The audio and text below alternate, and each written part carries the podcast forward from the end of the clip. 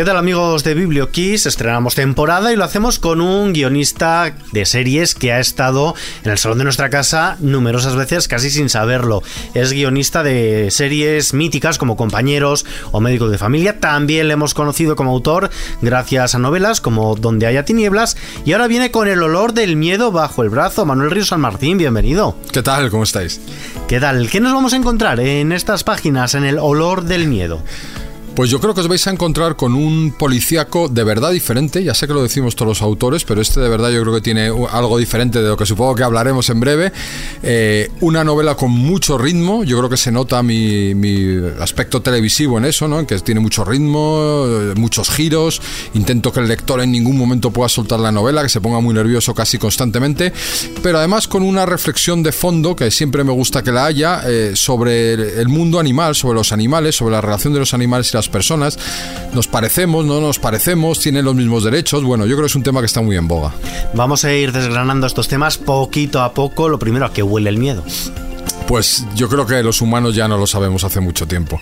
Vivimos muy alejados de la naturaleza y yo creo que sí que lo podemos ver. El, ser humano es muy visual, más que olfativo, ¿no? Y, notamos cuando alguien tiene miedo, pero los animales yo creo que sí que lo siguen oliendo y, reaccionan, por supuesto. Y aquí hay un olor que desde el principio impregna las páginas del libro, es el olor a pólvora. Nada más empezar, hay un disparo. Lo vamos a dejar aquí. ¿Es una novela coral? Bueno, es una novela no tanto a mejor coral, pero sí es una novela que tiene dos líneas de investigación. Eh, estamos muy acostumbrados a, novelas policíacas donde la policía es la que investiga, y en este caso hay dos policías, una pareja de policías que investigan, pero en paralelo hay una chica, una veterinaria del zoológico donde ocurren los acontecimientos, que no acaba de estar convencida con lo que opina la policía. Y entonces ella empieza su propia investigación, eh, rondando la ilegalidad en varios momentos, jugándose la vida. Eh, y yo creo que todo, eh, este, estas dos investigaciones en paralelo dan mucho ritmo al relato. Vamos a ponerles nombre a los policías. JP por un lado con la novata Violeta y por otro lado la otra investigadora veterinaria en realidad Elena, que es el otro tema, la otra gran trama de la novela, ese triángulo sobre Elena? Amoroso. Amoroso. pues sí, mira, yo fíjate que antes has dicho que yo escribí compañeros, médico de familia, y fíjate si hice tramas amorosas, ¿no? Valle Kimi, luego hice Sin Identidad, que también tenía sus tramas amorosas, sus tríos y tal. Y en novela no me había prodigado, no, no había habido una clara historia de amor en, en, ninguna de mis novelas anteriores. Y en esta sí quería, quería que esta novela fuese muy emocional, no solo por eh, la investigación, que en este caso, como la lleva una de las afectadas por lo que ocurre en el zoológico, es más emocional y más intensa que en otros policíacos, sino también porque quería contar una historia de amor moderna, un trío, con, bueno, yo creo que, que, el, lector lo va a disfrutar. Emocional y pasional, podríamos decir también pero hacia los dos tipos de pasiones, la pasión amorosa y también la antagónica. ¿Quiénes son estos antagonistas? Sí, porque Elena, que es nuestra protagonista, la veterinaria de unos veintitantos años, eh, es pareja de Cristina, una informática bastante mayor que ella, que por otro lado tiene miedo a los animales, ¿no? Se produce una, una curiosa coincidencia en que una tiene miedo a los animales y sin embargo la otra es veterinaria y los adora. Y hay un cuidador de animales en el zoológico que se llama Sidi, que es un senegalés, que quería que la novela tuviese una cierta vinculación con África, porque salen elefantes, salen sobre todo también chimpancés, ¿no? De, esa zona de Senegal. Y bueno, pues eh, ahí ella está un poco entre los dos mundos, ¿no? No sabe, no tiene muy claro eh, a quién prefiere. Son dos personas completamente distintas, representan eh, maneras de entender la vida también totalmente diferentes, y ella se encuentra un poco en medio sin, sin saber muy bien hacia dónde tirar. Y además tenemos el contrapunto, esa, hemos visto las filias, también la fobia de, de Elena, en este caso hacia un compañero de trabajo.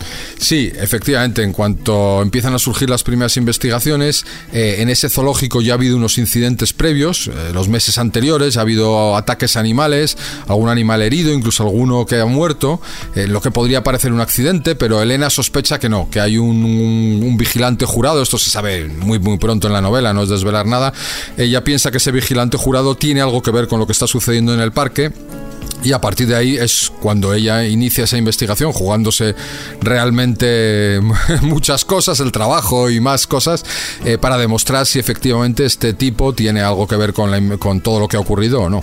Uno de, ya nos estás adelantando, uno de los escenarios principales de esta novela es un zoológico, en este caso es un zoo de Valencia y que, bueno, pues como hemos tenido, por ejemplo, a Copita de Nieve en Barcelona, a Chulina en Madrid, este zoológico tiene su propio animal emblemático representativo, es un elefante albino. Blanca. eso es una elefante albina que, bueno, eh, no es tan raro como lo del gorila, que el gorila yo creo que no se ha conocido otro caso, pero elefantes o leones sí que hay más casos de, ejemplares que son albinos, pero evidentemente si un zoológico tuviese un ejemplar albino, pues sería una cosa que llamaría muchísimo la atención que es Blanca. Blanca se llama precisamente. Bueno, esto hemos abordado algunos de los temas principales de la novela, pero también tiene otras dos subtramas, podemos decir. Una de ellas es la maternidad.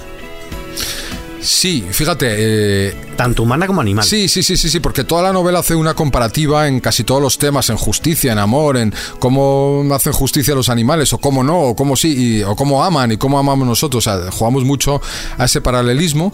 Y si pensamos en, yo qué sé, 3.000 millones de años que lleva la vida sobre la Tierra, eh, realmente la vida lo único que ha hecho ha sido transmitir los genes. O sea, vida, más vida, más vida, más vida, y el que no ha transmitido los genes ya ha desaparecido, pues, pues se acabó, ¿no? Y sin embargo, ahora los humanos, por primera vez en todo este tiempo, que es un tiempo bestial, eh, nos planteamos y nos podemos plantear por nuestra tecnología y por nuestra manera y por nuestra inteligencia, nos podemos plantear si realmente queremos ser eh, padres o madres o, no. Es una cosa que lo vivimos con naturalidad pero si alguien lo observase desde fuera, sería sorprendente, ¿no? Que, que en 3.000 millones de años, de repente, hace un cuarto de hora, como quien dice, hay alguien que puede elegir, ¿no? Que puede decidir si es padre o no. El resto de animales no pueden. ¿Y el resto de animales tienen miedo a la enfermedad? No, miedo no, no la conocen, no saben lo que es. Es más, fíjate, te voy a contar un caso eh, de, que me contaron del zoológico que es muy curioso. Y es que eh, los humanos, cuando estamos enfermos, tendemos a, ay, a, nos hagan caso, y un animal, un animal salvaje, no un, no un gato, me refiero, un animal salvaje cuando está enfermo disimula, porque es el débil y entonces sabe que se lo pueden comer. Entonces eh, no va a, va a, intentar no demostrar su debilidad ni su enfermedad por, ninguna, por ningún lado. Me contaban en el zoológico de Valencia que se murió una gacela y cuando le hicieron la autopsia, porque no se entendían que, que no entendían qué había pasado, encontraron que estaba infestada de cáncer bestial. O sea, un ser humano así habría estado a gritos, con dolores, o sea, no, habría podido parar. Y sin embargo, esta gacela hacía vida normal porque lleva en sus genes que tiene que disimular el dolor o tiene que disimular esa molestia para que el león no la elija a ella, ¿no? Acabas de citar un término, autopsia, que está reservado precisamente a los humanos, al igual que otro, asesinato. Pero claro, ¿Cómo llamamos, no? ¿Cómo, lo llamamos? sí, en la Real Academia, bueno, creo, esto ya lo leí hace mucho, que, eh, eh, asesinato solo es al que mata un humano, digamos, ¿no? Pero según el Código Penal es así. Este, y, según la Academia, creo que sí. Y, pero bueno, de alguna manera hay que llamarlo, ¿no? Porque yo, yo creo que aunque yo en la novela lo entrecomillo en general, pero, pero bueno, creo que el, el lector entiende, ¿no? A lo que nos referimos. Estamos humanizando demasiado los animales, precisamente con términos como, como este. Sí, estamos humanizando excesivamente los animales. Tenemos un efecto Disney donde nos creemos, vemos un vídeo en internet donde, yo qué sé, eh, de repente un león, eh, o sobre todo los leopardos, eh, juegan con un, con un monito o juegan con una gacela pequeña y nos creemos que hay, que hay bondad en el reino animal, ¿no? Así por todos lados.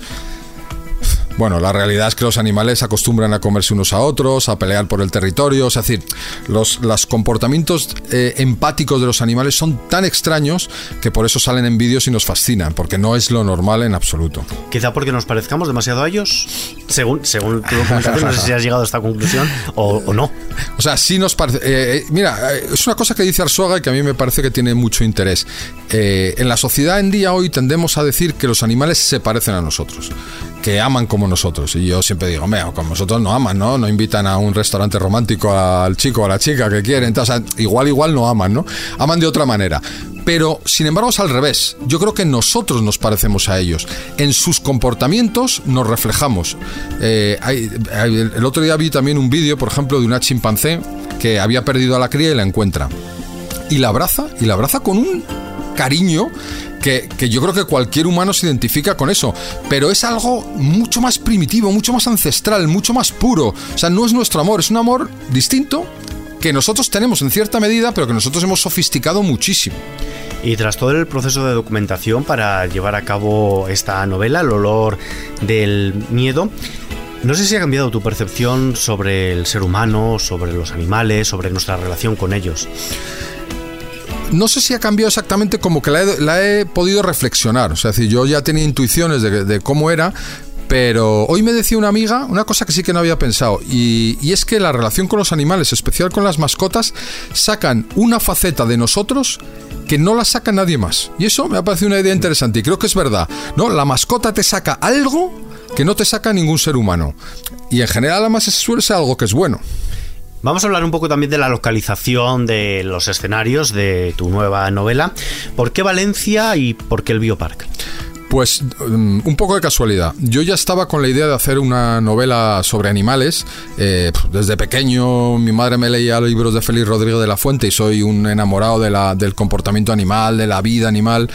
Y, estaba promocionando mi anterior novela en una radio, precisamente, y justo antes de mí entrevistaron a la directora de comunicación de, del Biopark. Y hablaba del parque con tanta ilusión y tanta vehemencia que dije, oye, tengo que ir a conocerlo. Me invitó a conocerlo me pareció un parque sorprendente, la verdad. Tiene unas instalaciones increíbles. No, yo estaba acostumbrado a otro tipo de parques y este parque está muy bien. Y entonces le pedí que si me podía dejar pasar tres o cuatro días con ellos, con los cuidadores y con los veterinarios. Y me dijo que sí. Eh, con lo cual yo también vi, bueno, pues deben cuidar bien a los animales, porque si no, no, no, abren. claro, yo iba ahí con mi cámara grabándolo todo, ¿no? No lo enseñarían. Y, y, me pareció un sitio fascinante, no solo por lo bien que están los hábitats donde viven los animales, sino porque tiene una infraestructura bestial detrás. Hay que pensar que todos los animales duermen en sus propios cobijos. O sea, ver dónde duermen los elefantes es que es casi tan grande como, como dónde salen, ¿no? Es un sitio enorme, descomunal, eh, donde les dan de comer, donde les cuidan, les hacen pruebas médicas. Y todo esto me parece que sitúa muy bien la novela en, un, un espacio que fuese fascinante y que por otro lado está lleno de recovecos misteriosos, ocultos. Me quedé por la noche en el parque, ¿no? Y algunos mm. personajes también se queda, y los ruidos, los leones, que, o sea, me parece que, es un, sitio peculiar. además, una de las cosas que destacamos de tu novela es lo bien que describes, por ejemplo, algo tan cotidiano para nosotros, que es ir a hacer un análisis de sangre, como se lo hacen a los propios animales en el, en Es que me llamó mucho la atención porque, eh, claro, ves un poco la interacción de los humanos con los animales, ¿no? Les enseñan cosas entonces hacen un gesto y el elefante saca esa enorme oreja que tiene, la saca, ¿no? Y, entonces la saca, entonces le calientan la oreja con agua, con agua para que las venas se dilaten un poco y él se deja perfectamente pinchar. Tal, o sea, decir, eh, hay unos entrenamientos para, sobre todo en, en, en, relación con la medicina, ¿no? para los cuidados de los animales, que los tienen muy bien entrenados y funcionan muy bien. Simplemente, el quien nos esté escuchando seguro que pensaba que un análisis de sangre a un elefante se hacía también en la pata. Pues no, se hace en la oreja porque la piel es más fina. Claro. Y además el otro escenario es esa playa, esa Venecia valenciana pues eso lo conocí de casualidad. Eh, buscaba un sitio un poquito, un poquito eh, pijo para, para, una de las protagonistas. Eh, luego hay gente que me discute y me dice, no, en realidad tiene un punto hortera, tal, no sé qué. Pero bueno, pero joder, tiene un puerto deportivo ahí. O sea, a mí es un sitio que me parece que, que tiene encanto visual, ¿no? En mis novelas, para mí es muy importante que las localizaciones tengan encanto visual. El parque de animales lo tiene y por sa playa tiene un cierto encanto visual, también un poco decadente, con casas de colores, con una especie de, de, lagos, ¿no? Que, que de, de, canales que lo recorren. Bueno, me parece un sitio peculiar Estamos hablando de esa playa, de la Venecia valenciana, pero también de forma circunstancial viajamos a Madrid. Sí, viajamos a Madrid para una escena que no voy a desvelar, pero que sí que a mí me gusta mucho porque me recuerda a mi infancia. ¿no? Eh, antes decía que, los animales desde la infancia siempre me han gustado, me han interesado mucho y eh, en Madrid había un parque de animales, había un, un zoológico que era muy cutre, que era la Casa de Fieras Claro, muy cutre a ojos de hoy en día, ¿no? A mí cuando era niño me parecía fascinante, ¿no? Ahí había elefantes, había leones, estaba en unas condiciones regulares, pero, pero es un homenaje muy bonito porque además ahora mismo todo ese entorno es una biblioteca. Con lo cual, pues bueno, me gustaba mucho la idea y, en la novela hay un guiño a, ese, a esa antigua casa de fieras de Madrid que hoy en día es una biblioteca. La biblioteca Manuel Alvar del Parque del, del Retiro. ¿Qué tiene Manuel de similar y diferente escribir guion y escribir novela? Bueno, hay una parte que podría ser eh, común, eh, que es cuando se te ocurre la idea y la creación de personajes, pero yo hay un momento en esa fase en el que decido si va a ser guion o si va a ser, o voy a intentar que sea guion o voy a intentar que sea novela. Y a partir de que piensas eso, sí que se va bifurcando un poco, porque eh, la estructura, aunque me gusta trabajarla mucho también en la novela, pero no es lo mismo que en un guion. En un guion tú en los primeros, qué sé yo, 15 minutos, 20 minutos, tiene que estar todo, ¿no? Tú tienes que tener planteado todo el guion, los personajes, el conflicto, tal. Y una novela es un poco distinta. O sea, tú puedes arrancar con un buen detonante para que el lector sí se enganche y quiera, bueno, ¿por qué ha pasado esto que ha pasado? Pero a partir de ahí tienes un poco más tiempo, puedes hacer que el, lector quiera los personajes, puedes acompañarlos, pues, o sea, el ritmo de lectura de una novela no es el ritmo de una serie o de una película de televisión. Y luego, pues, evidentemente, evidentemente, cuando tú terminas un guion de televisión, llegan 80 o 90 personas, eh, llega un actor y una actriz, eh, la actriz llora, el músico pone música, el fotógrafo la pone todo precioso, o sea, todo el mundo te ayuda y sin embargo en, la literatura está lo que tú escribas y luego está la cabeza del, del, del, perdón, del lector. Y es como un pacto ¿no? entre lo que tú has escrito y lo que él va a recibir y va a descodificar. Y entonces, claro, tú tienes que ser más, no, no sé si más preciso, más evocador, más... Tienes que conseguir todo eso que en la tele o en el cine se consigue con la música, con las interpretaciones, con el ambiente, con tal, tienes que conseguirlo con tus palabras. Y eso es un reto. Pero lo escribes de una forma tan visual que no sé, vamos a poder ver este, este libro en la pantalla? Bueno, es, es, tan difícil, o sea, mira, de mis novelas anteriores he vendido los derechos audiovisuales eh, de la huella hace ya cuatro años y todavía estamos ahí haciendo cosas, negociando. Entonces, eh, si imagínate que la novela va muy bien, se vende bien, a la gente le gusta, me compran los derechos, es posible que antes de tres años o cuatro incluso no, no se pudiera hacer una serie, una película. Entonces, pues...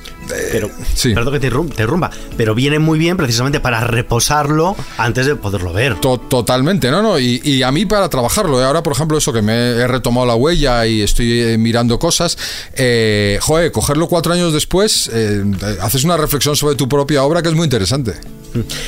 ¿La novela tiene final cerrado o está abierta una segunda parte o incluso algún spin-off con alguno de los protagonistas. O sea, la novela está cerrada, termina, mm, acaba, eh, deja satisfecho al lector, creo. Lo que pasa que es verdad, yo nunca he repetido personajes a día de hoy en, novela. Pero de momento. De, momento, de momento. En las cuatro que he hecho siempre han sido personajes nuevos.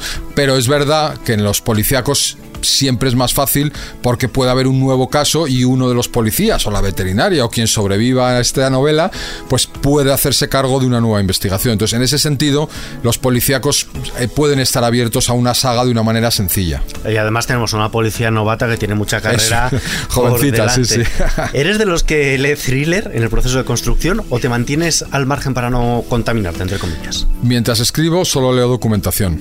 No, no puedo leer ni thriller ni otra cosa, no, no, no consigo.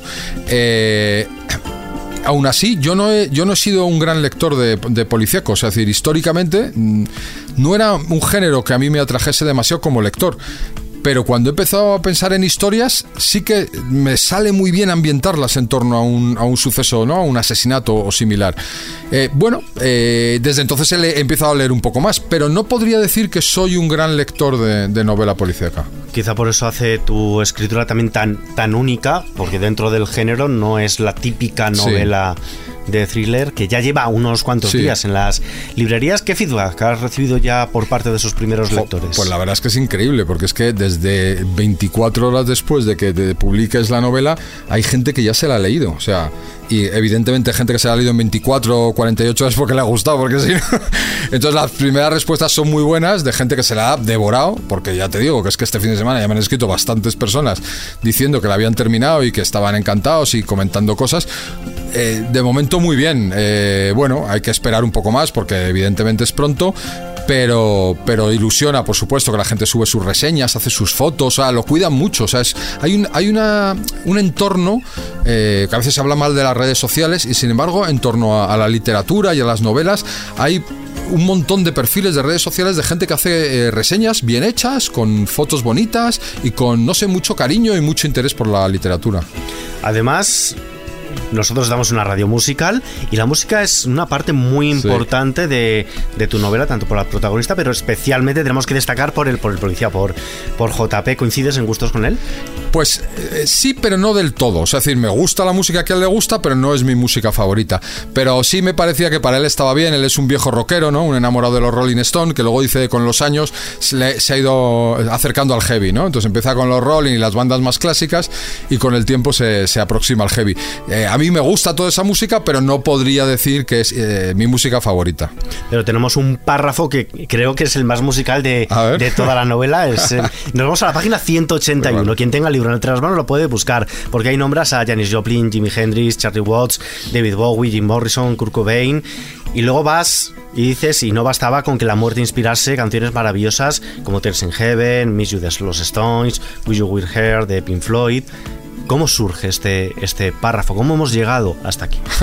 Pues son de estos momentos de inspiración, porque son lo que yo llamaría los adornos de la novela, ¿no? O sea, no es trama, no es cosas que pasan, que en un policíaco, sino que de repente hay un momento que el policía está triste ante la posible muerte de alguien y entonces él recuerda canciones que tratan la muerte, ¿no? Y entonces va a grandes temas clásicos de, pues, de Pink Floyd, de, los Rolling, de un montón de gente que, que recuerda temas donde alguien ha fallecido. Y creo que juega muy bien en la novela en ese punto porque creo que te da un punto, pues eso, como de nostalgia. Eh, y al final dices, sí, te escribe una canción muy bonita, pero si te has muerto, pues no compensa. Pero ahora te, te vas a tener que quedar con una sola porque estamos llegando al final, nos estamos despidiendo. ¿Y qué banda sonora le pondrías, Manuela, el olor del miedo? Pues yo creo que los Rolling Stone, ¿no? Yo creo que tal vez eh, Simpatía por el Diablo podría ser una buena canción porque el policía se pone eh, la camiseta típica de la lengua fuera de esta que fue la que hizo toda la campaña de, Simpatía por el Diablo. Pues con ella, escuchándonos, nos vamos a despedir con Manuel Ríos San Martín, que nos está presentando aquí El olor del miedo, editado por Planeta. Muchísimas gracias por acompañarnos. Pues muchas gracias a vosotros.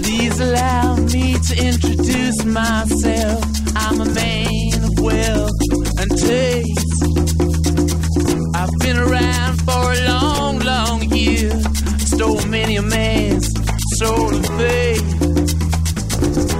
I was around when Jesus Christ had his moment of doubt and pain. Made damn sure the pilot washed his hands and sealed his face.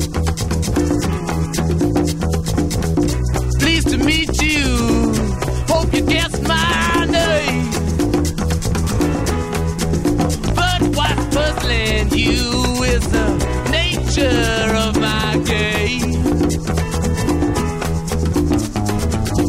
Stuck around St. Petersburg when I saw it was a time for change. Killed the Tsar and his ministers.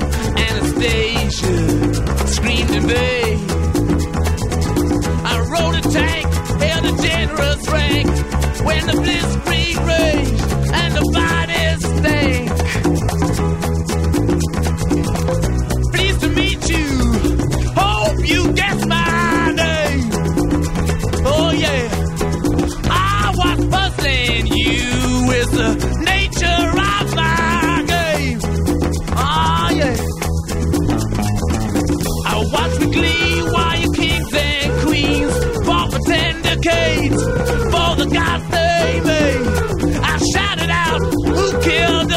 Kennedys. When after all, it was you and me. Let me please introduce myself. I'm a man of wealth.